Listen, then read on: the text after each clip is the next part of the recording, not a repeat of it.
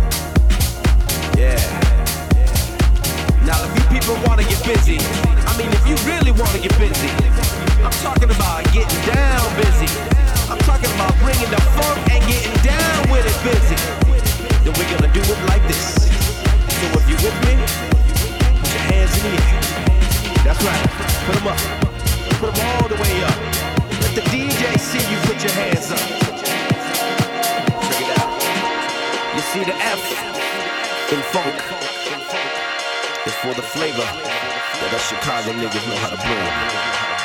The U in funk is because we are united under one groove.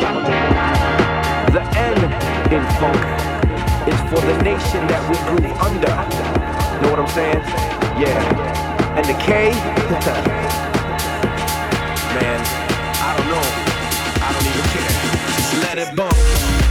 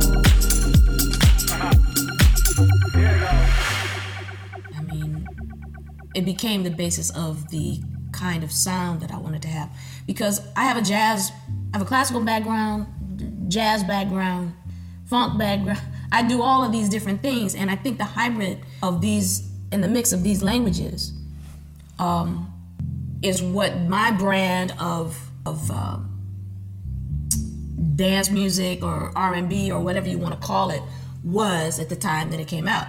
Playing, you know, for most of my life, first a lot, I had a lot of vocabulary to draw from, and, and certainly uh, learning jazz, to play, learning to play jazz, and, and being a part of that uh, movement, and you know, pre- growing up listening to, you know, uh, Stevie Wonder, Miles Davis, uh, you know, John Coltrane, and the Rolling Stones, all at the same time. You know, you can imagine what I do.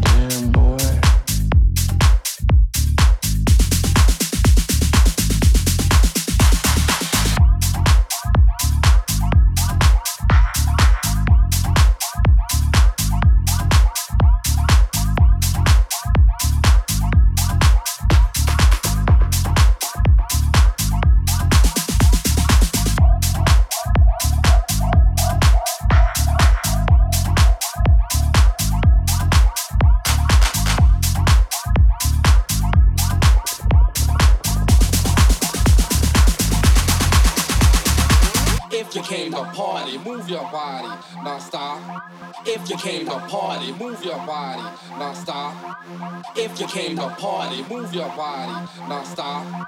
If you came to party, move your body, now stop. If you came to party, move your body, now stop. If you came to party, move your body, now stop. If you came to